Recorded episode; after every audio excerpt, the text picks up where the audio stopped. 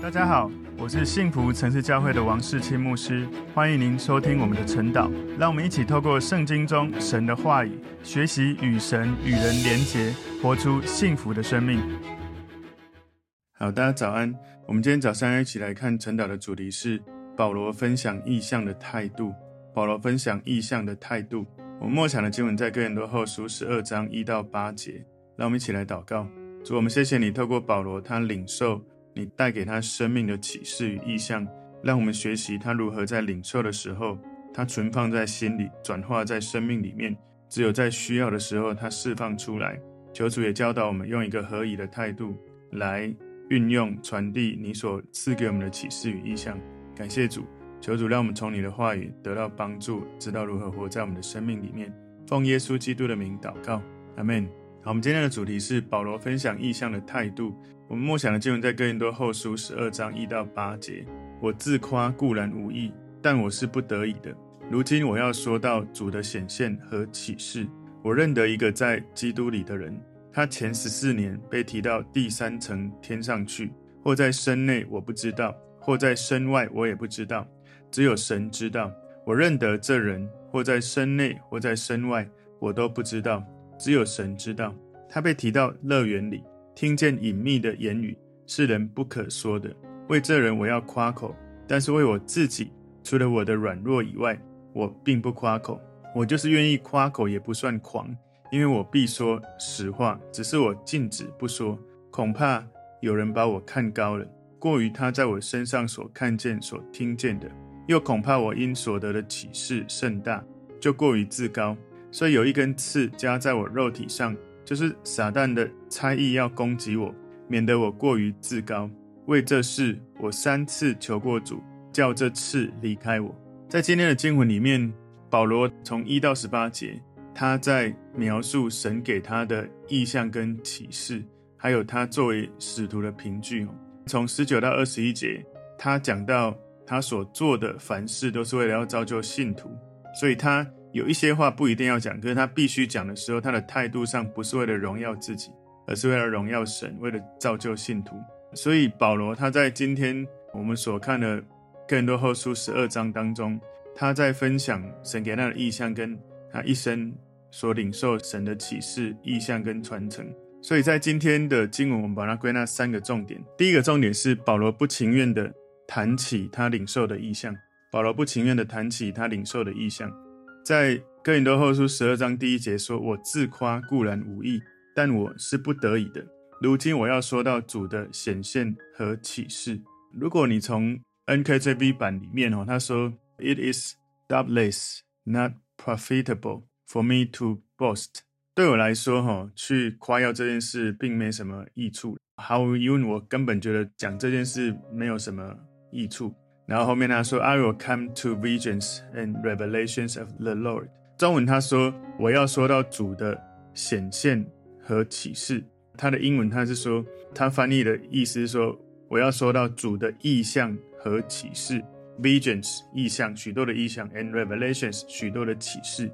所以最有可能的，为什么保罗要这样子说呢？因为有可能是哥林多教会的基督徒里面有一些超级使徒，他们就。宣扬他们有如何惊人的属灵的经历。举例来说，他们看过主的显现，看过主的启示。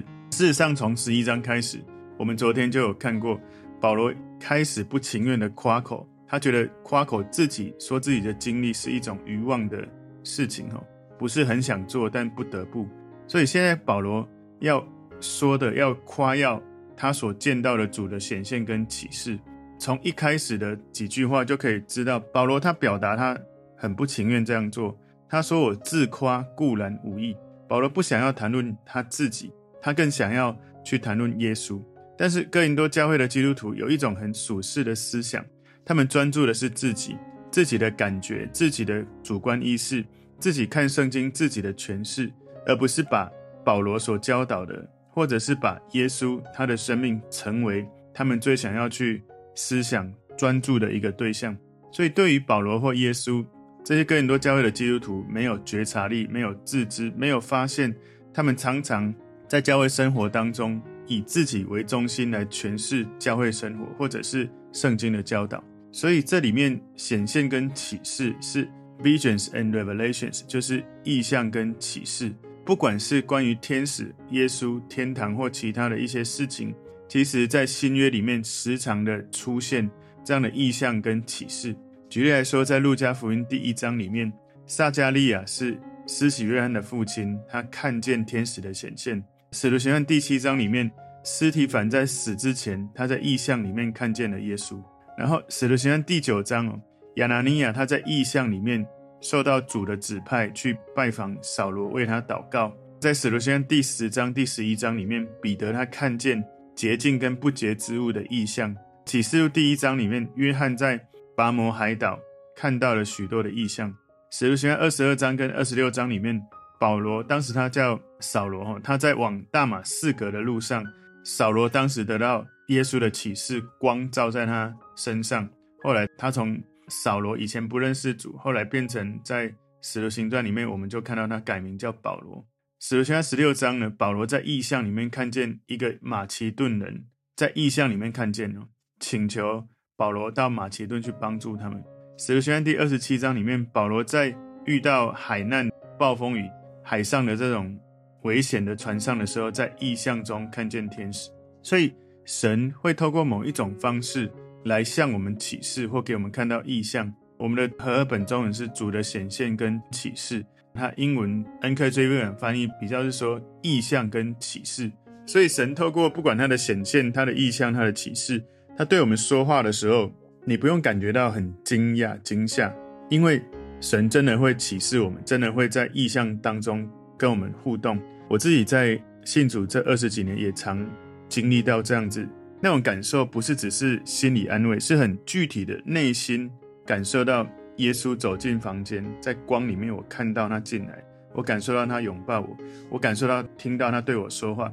这些东西呢，我们要知道，如果你跟他够亲近，其实你是会领受、会感受、会经历。不过呢，也有一个要提醒的，就是这种经历有时候很主观，有可能会错误的解读、错误的应用。因为有一些人，他开口闭口，他就说神说、神说，我觉得神说教会应该要这样或那样才对。所以有时候这样的人有一种掌控的特质，他很希望别人要照他的意思，所以他开口闭口就说神说，我觉得神要我们这样或那样，那个频率太高，高到一种程度，你常常觉得他。神说有点变口头禅，所以有时候你不照他的意思，他觉得不被接纳，心里不舒服，甚至他觉得他的领受这么重要，牧者应该要听他的才对，这样其实就很有问题了。因为更多书信里面，保罗教导更多教会信徒，先知的灵是顺服先知的。更多教会虽然有很多恩赐，但是没有次序就非常的混乱，到一种程度，保罗特地需要写信来提醒、来指责他们不要混乱哦。所以，无论主的意向或启示是什么，一个领受的人，他生命的成熟度会局限。有可能神的确会给任何人启示或意象，但是一个人的生命不成熟的时候，他会扩大他领受的东西。有可能是真的神有话语，可是因为这个人的生命不够成熟，所以他一点点的话语，他把它扩大了，可能领受了三分，他讲了三十分。像保罗，他可能领受了三十分，他可能讲不到三分。所以我们要知道，如果有人告诉我们他领受到特别的意象或启示，领袖需要祷告查验，不能什么都觉得说这个人说神说，就觉得神真的在说。有可能真的神在说，但是一个生命的成熟度会让这个神的启示或意向会是很恰当的来成为教会的帮助，还是成为这个人他的私欲想要扩张的一种方式而已。我的确有在。牧养教会的过程，有听过有会友告诉我，他领受的意向非常的大，然后一直不告诉我，一定要跟主任牧师讲。后来因为他在我的牧区吼，我是他的区牧，他是一个会友，他也不是小组长，他就是个会友。然后他跟我谈论到最后呢，就是后来不得不告诉我，他说，因为他一直要我把他带到主任牧师面前，要直接对他说。后来呢，我发现他讲完之后就觉得他有问题，因为他说我。领受的启示就是我们的教会会越来越大，这个启示很重要，一定要跟主任牧师讲。可是呢，这件事一定要发生的前提是我跟之前有个男生要在同一个小组，现在我们被分开在不同小组，我们需要一起回到同一个小组，这个启示才会实现。这个很明显，完全是私欲的。所以我就问他：“你有吃什么样的药吗？”他说有。我问他是什么药，他说吃那个身心科的药。我发现其实他是在精神的状况上有议题。后来当天我谈一谈，就请他家人来带他回去，因为他一直要我带他去找主任牧师。所以先知是顺服先知。如果你觉得你的启示甚大，然后好像牧者没有听，领袖没有听，好像不行，这样就有一点问题了。哥林多后书十二章二节前半段说：“我认得一个在基督里的人。”你知道吗？这个在基督里的人，你会很纳闷，那到底这个一个在基督里的人，为什么他不讲是谁？事实上，他讲的就是他自己哈，但是他用第三人称，不是用第一人称来讲这个经历。他没有说我自己就有这样的经历，他没有直接这样讲。所以你看到这一节经文，会有一点。纳闷说，或者是在怀疑说，到底他在讲自己还是讲别人？不过你从第七节里面，你看到保罗从第三人称转换到第一人称，我们就可以知道他这里所说的，其实那一个在基督里的人，其实就是他自己。那为什么他用第三人称呢？因为保罗他描述的这一种会非常引人注目的属灵经历，就是那一些哥林多教会的基督徒当中，有一些超级使徒，他会拿来。自卖自夸、自我吹嘘的一些内容，所以保罗在哥林后书十一章二十三到三十节里面，我们在昨天看过的，保罗他描述他自己比较卑微的经历的时候，他没有犹豫的用第一人称来说他自己。当他在描述自己卑微的经历的时候，没有人会觉得他在夸口自己、荣耀自己，没有。他跟超级使徒是非常不一样的。所以当他这里要讲他领受的异象启示的时候，他谨慎小心的来描述。尽最大的努力要避免他把荣耀归给自己。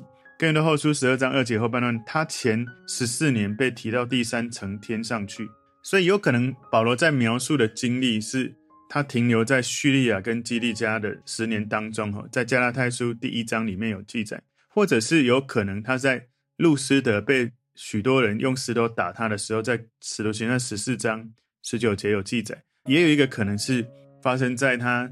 住在安提亚居住的那一段期间，在使徒行传十三章一到三节里面，所以我们要了解一个很重要的一件事，就是保罗这十四年来，他一直保持沉默，他没有去说嘴，去说他经历多大的异象或启示，一直到现在十四年，他现在才不情愿的来提起这件事情，他不是很想一开始就讲，可是他觉得需要的时候，他需要讲。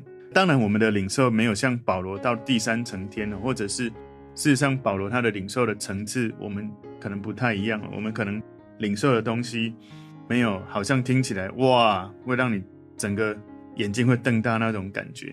不过呢，保罗他讲到了第三层天，我们要先了解哦，不是好像天堂有不同层次哦，有可能一些古代的犹太拉比他们相信天堂有不同的层次。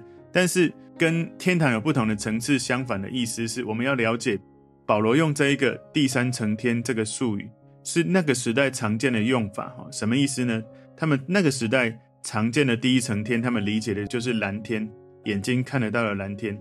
第二层天是宇宙的星空，你可能需要用仪器才能够看得清楚。第三层天就是神所居住、神宝座的地方，是第三层天。哥林多后书十二章第二节第三段说：“或在身内我不知道，或在身外我也不知道，只有神知道。”所以连保罗自己都不清楚，他是在身体里面还是在身体外面领受这样的异象。他说：“我也不知道，有可能两个都有可能。”我们会很想知道，到底保罗经历了什么？他在身内被带到天堂，也就是他人在身体一起被带到天堂，还是他的灵魂从身体分离出来？好像我们常在电影看到了。一个人好像快死掉之前，灵魂抽身了，好像他的灵魂分离出来，被带到天堂。其实这一段经文的重点是，如果保罗他自己都不知道，他说我也不知道，我们当然更不可能知道了。所以保罗不止一次，他重复两次说他不知道，所以他强调这件事情，不管从第二节或第三节，重复讲了两次，他不知道。所以。事实上，我们也不需要再猜到底是什么，因为连保罗都讲不出来，我们根本不可能能够来做一个决断，说那到底是什么。所以第三节又重复讲一次：我认得这人，或在身内，或在身外，我都不知道，只有神知道。然后哥林多后书十二章第四节前半段说，他被提到乐园里，所以保罗他描述到第三层天就是乐园。第四节后半段说，听见隐秘的言语是人不可说的。所以保罗在提到这个天堂的意象的时候，保罗并没有提到他所见到的任何事情，他只是笼统的描述。请注意哦，他只是描述他听见的事情，而他听见这件事是人不可说的。所以你知道，保罗跟许多喜欢大大的彰显自己的那些超级使徒完全不同。不管是在当时可能有超级使徒，或者是在现代，如果有人他们觉得他们看到天堂的意象，那跟保罗是绝对不一样的，因为会描述自己好像有多么的神奇，多么的特别。保罗呢，他们一点都不想要让别人觉得他多厉害。到底保罗他听见什么？因为保罗只有说是隐秘的言语，是人不可说的。如果我们从那个英文版来看哈，NIV 就是国际标准版，它翻译出来就是 things that no one is permitted to tell。领受隐秘的言语呢，是没有人被允许可以说出来。换句话说，是人不能够说，被禁止说的东西。所以，换句话说，保罗被禁止说出来。所以，神不希望保罗说出来，他不要保罗说出来。所以，神没有要我们知道这些实际的内容。很有可能哈，有人会猜测说，会不会保罗他领受的是有关于神的本质、本性，或者很神圣的一些对话交流？有可能保罗没有在他领受神告诉他的东西，全部都是照那些内容讲出来。不过，很有可能那些内容。成为他生命的一部分，所以他在分享信息，他在讲到，他在写作里面，可能不知不觉他写出来许多神启示他的意象，或者是那些给他的意象、给他的启示、给他的显现。所以有时候我们会觉得保罗怎么那么厉害，写了十三卷的书信，成为新约的圣经。我相信有许多的可能是因为他经历了跟神之间。那种他可能没有直接讲出来，可能他转成他生命的东西的，也成为他教导的一些重要的根基。我稍微可以有一点这样的体会了哈，因为我不敢说我跟保罗有一样的体会，我感觉可能有类似这样的感觉。我想弟兄姐妹也可能会有这种经历哦，就是你在亲近神的时候，你在默想神的话语，你在灵修、在敬拜、在祷告的时候，可能有时候有一些从神而来的领受，那个领受是非常亲密的，是他用第一人称跟你一对一所说的。你在听到的时候，你第一时间自己可能也很惊讶或惊吓，或者你也还在思考、跟等候、跟确认、默想，是不是这些话是真的，还是我自己乱想的？有时候我们需要透过领袖帮助我们，以免我们自己过于自高自大，觉得我们说的领受的意向太不可思议。有时候神没有要我们领受的东西直接就按照原文说出来，因为有时候那个第一人称就是“孩子，我爱你”，或者说。我要你什么什么？有时候他是在对你说，对你这个人要去行动出他要你去行动出来生命的议题。而只有当你自己去道成肉身，去经历那个神对你说话的东西，转化成为你生命的信念、价值、行为举止、自然的生命的氛围，你才有办法很自然的在跟人互动当中，好像神的某些特质从你的生命转化了、传递出来了。所以，有可能我们领受神给你的一些感动。你转化成为你生命的养分，以至于当你在分享信息、你在传福音的时候，你不知不觉的就分享出来。我相信，除了我自己，应该有很多弟兄姐妹有类似的经验，就是你感觉到神的这些东西在你生命，你一时说不出来，可是你不断的默想、不断的转化，突然你在跟别人互动的时候，你发现那不是你自己看书或自己的智慧说的，而是你感觉有一种你说不出来的力量，或是圣灵的带领，你说出了一些你觉得。不是你自己说的东西，很有可能你的生命被神带领或转化，经历了在这种启示或异象当中，你生命的改变。更多后书十二章第五节说：“为这人我要夸口，但是为我自己，除了我的软弱以外，我并不夸口。”所以保罗的意思是，这个得到异象的无名人士哈，这人确实其实他有值得夸口的事情。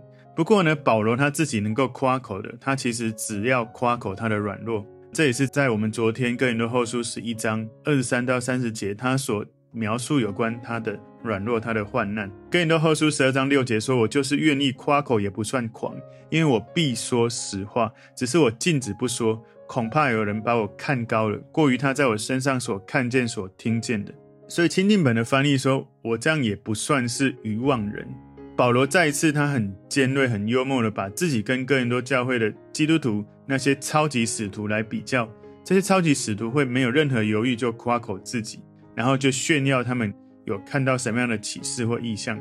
关于这样的异象，在当时这些超级使徒会如何的传递自己，就好像如果他们在现代，他们可能会写书，会在 YouTube 录影、分享影像，然后到处巡回演讲，甚至。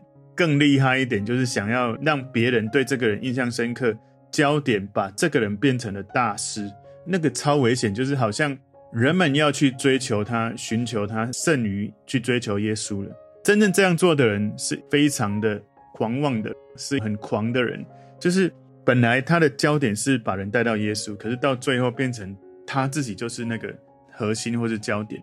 所以保罗他不想要成为超级使徒，他不想要成为愚妄人。他不想要到处去炫耀自己拥有什么样的特别的东西，所以从保罗的字里行间，我们可以了解感觉，跟很多教会这些基督徒，他们有一些超级使徒，好像他们在夸耀说自己有这样的经历，会让一些人觉得说，那些常常在夸口自己有异象、有启示、有预言、有恩赐的人，好像那些人比较属灵、比较深刻的去经历神。其实保罗没有像那些超级使徒，你看哦，十四年来。他没有这样子夸耀自己，可是他确实，他生命经历了非常超自然的经历，他很深刻的体验神、认识神、经历神。所以为什么他可以不断的开拓教会，不断的传讲许多圣经的这些真理的根基、真理的信息？你知道吗？我觉得看罗马书他写的内容，真的觉得他真的不是一般人。我现在那不是一般的自然的知识，那是从与神交流能够领受。许多的书信都是这样。所以保罗的服事非常热情、很真诚，有能力带出生命改变的信息。因为保罗很深刻的经历神在他生命当中重大的改变，他不断的在启示异象当中领受神对他生命的带领，以至于他不断的被改变、被转化。所以保罗他觉得提到他的经历很重要，但是要避免用不择手段的去描述他如何的特别，以至于人们把焦点对在他身上。他不想要。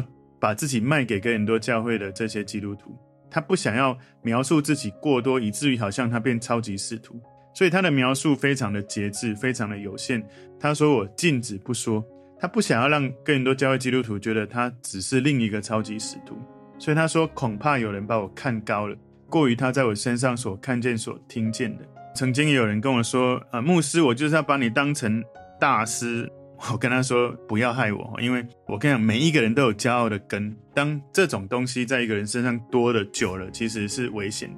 所以，如果哥林多教会的基督徒认为保罗软弱，跟超级使徒不一样，如果他们觉得你这个很软弱的使徒，可是那个人超刚强、超级的厉害，对保罗来说，他被看为软弱没关系，只要他们知道我虽然软弱，可是靠着耶稣，把焦点再回到耶稣身上，我得到刚强。他希望。”更多教会的信徒看到耶稣，看到神的荣耀。这个神的荣耀在人的软弱上让人刚强，不是因为他本来就是多伟大，所以他跟那些伟大的超级使徒不是同样的人。保罗为什么会得到这些异象？因为他得到异象，他自己生命得到转化，他也在传递的过程，神不止让保罗的生命得到帮助，也帮助到其他的人。所以保罗透过神给他的异象，神对他的教导。来帮助他能够撑得住，能够承受得住，在跟随神服侍的道路上许多的试炼，所以保罗能够把从神领受的这些意象或启示，他能够让自己的生命改变，能够传递意象，能够传承意象，能够祝福。你知道，从他当时到现在两千年后，我们这一些信耶稣的人，也从他的书信得到祝福，从他的生命的品格得到祝福。所以神给保罗的意象，帮助他完成使命。帮助他在那一些不容易的过程，能够靠主有喜乐。所以有时候我们会看别人说啊，你不用那么辛苦啦，你干嘛那么辛苦？你就休息一下呢，不要那么累啦。事实上，如果不是神的启示或是意象，有一种从神来的热情在他心中驱动。当一个人遇到困难或挑战的时候，他早就放弃了。如果他就是为了自己，好像很辛苦的要建造一些名声或做一些事情。遇到困难挑战，其实人很容易放弃。如果不是从神来的，我记得一九九七年十月的时候，神给了我一些启示跟感动，那种感觉一直到现在就像是昨天，二十几年前神给我的启示，我到现在我仍然常常在默想那个神告诉我的话，因为这样子，我充满喜乐，充满热情，我做他要我做的事，走在他要我走的路上。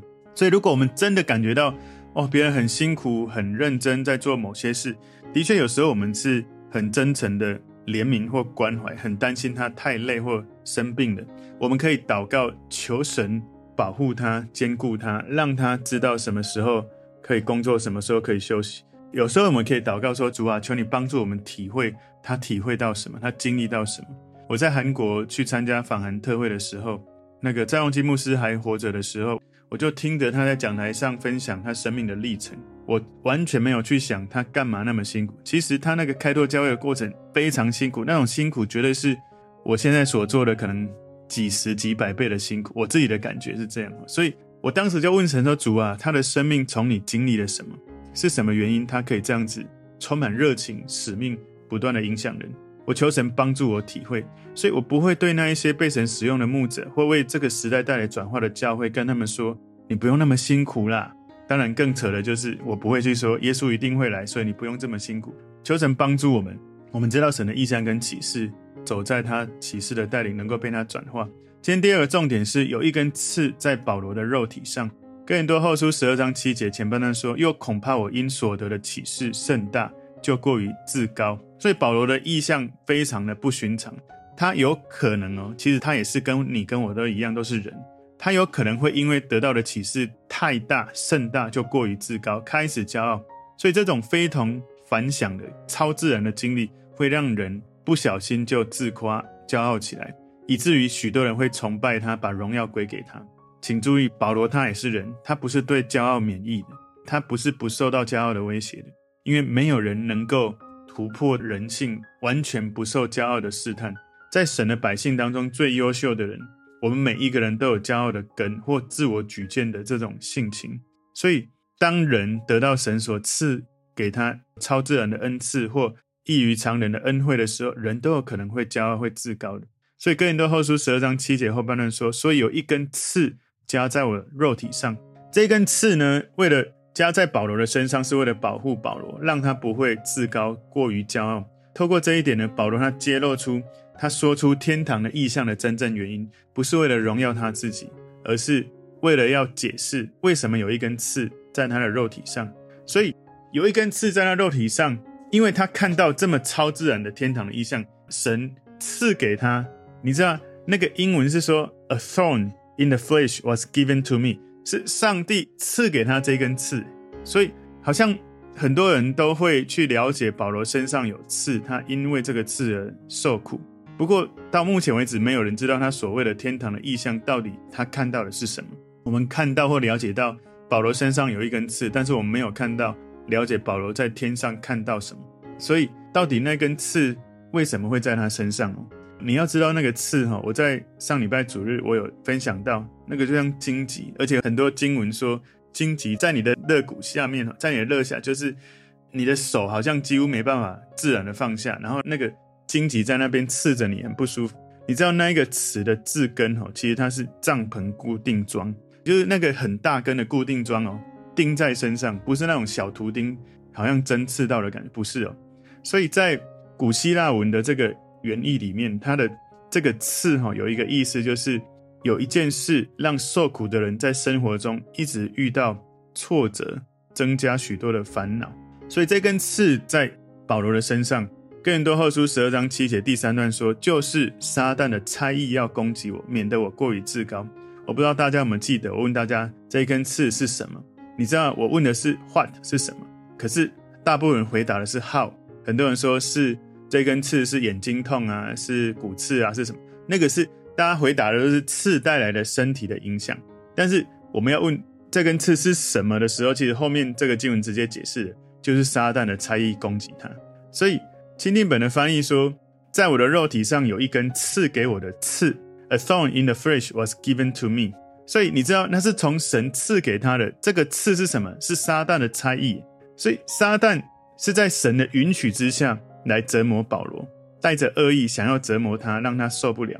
不过从始到终，神有他的目的，在他的允许之下，撒旦的猜疑阻止了保罗变得过于自高。所以你知道，撒旦可能自己也不知道，他其实在帮助扫罗，他以为他在攻击扫罗。其实神允许撒旦做这件事，以免扫罗领受的启示意象太大，而自己不可一世，忘记自己是谁。当他感觉到那个撒旦的差异攻击他的时候，他才意识到，我其实就是神的儿女，我就在做神要我做的事而已，不是我自己多厉害。所以这根刺，撒旦的差异在攻击保罗，可能保罗在身上哈被这根刺超痛苦。所以第三个重点是保罗对这根刺的祷告。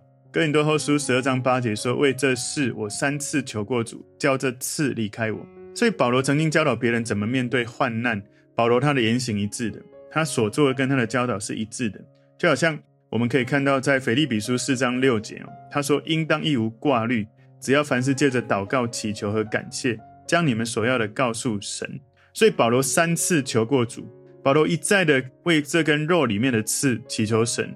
我们可以想象哦，第一次他感觉到这个肉里面的刺出现的时候，保罗可能会觉得说：“我只要在祷告当中，你知道他方言祷告，他悟性祷告，他花很多的时间祷告。”有可能他觉得我只要在祷告里面把它交给神，应该就可以。结果他祷告之后没有什么事发生，然后他可能会觉得说这个问题可能比较深，所以他再次、第二次的祷告，结果也没有改变。然后第三次的祷告还是没有什么改变，所以保罗可能就开始觉得神可能透过这件事要告诉、提醒他一些事。有可能哦，有人会觉得说保罗用的是一种三次求过主，是一种希伯来的比喻的说法。也就是实际的次数不只是三次，它是一种比喻的修辞的手法，就是不停的连续的一次又一次的祷告。我们有的人会觉得说，诶，不是你为一件事一次又一次祷告是不属灵的，好像没有信心。当然，保罗他 不是没有信心哦。如果你说因为祷告三次没有信心不属灵，你知道吗？耶稣曾经在客西马尼园祷告的时候非常痛苦，他用一样的话祷告了三次，马可福音十四章三十九节说，耶稣又去祷告，说的话还是与先前一样，又来见他们睡着了，因为他们的眼睛甚是困倦，他们也不知道怎么回答。第三次来对他们说，现在你们仍然睡觉安歇吧。你知道他三次也是讲一模一样的祷告词，所以保罗的祷告没有不对的地方。神看重的不是我们祷告有几次，不是祷告的文法是什么，不是祷告的内容有多么华丽。不是我们祷告的长度时间有多长，也不是祷告的时候多么的悦耳，也不是祷告多么有逻辑、条理多么清晰、多么的神圣。神最在意的是你的祷告有多真诚，有没有发自内心。所以我们的祷告是神的恩典带领我们，让我们靠着耶稣得胜。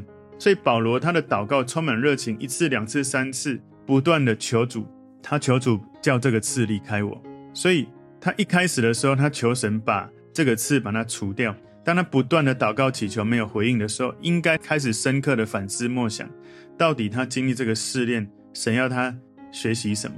有可能身体层面呢是一种加在肉体上的刺，有可能在精神的层面呢是一种撒旦的差役，有可能在属灵的层面是一个没有得到应允的祷告，他需要不断的依靠神。所以这个刺不管它是什么，我们不要。只是在猜说是如何的发生，好像他眼睛痛、背痛、脊椎痛。我们要去了解，最重要的是，那是一个提醒。当你领受重大的启示意象的时候，要更谦卑的在神面前，否则有可能神会允许那一根刺在你身上，以免你自高骄傲，忘了你是谁。我们从今天保罗的这个生命里面，他如何分享意向的态度，让我们学习。从今天的经文有三个重点，第一个重点是。保罗不情愿地谈起他领受的意向。第二个重点，有一根刺在保罗的肉体上。第三个重点是保罗对这根刺的祷告。我们从保罗他在这些经文当中去看到他对领受意向跟启示他的态度，还有他生命的转化。求神也帮助我们在正确的态度当中去领受意向启示，把它活在我们的生命里面，而不是成为一个让自己骄傲的一个源头。我们一起来祷告。主，我们谢谢你透过今天的经文，帮助我们领受神的意象跟启示的时候，能够把焦点对准神，能够帮助人把焦点对准神，而不是把别人带到自己的面前，好像自己就是焦点。谢谢主耶稣，让我们听到意象、感受到启示的时候，能靠耶稣更加的刚强。奉耶稣的名祷告，阿门。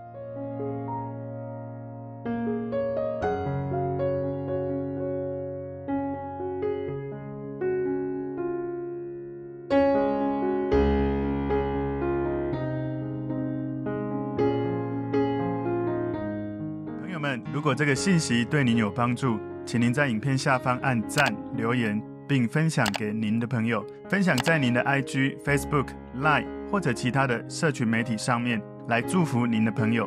当然，也别忘了订阅我们的频道和开启小铃铛，这样您就可以收到我们最新的影片通知哦。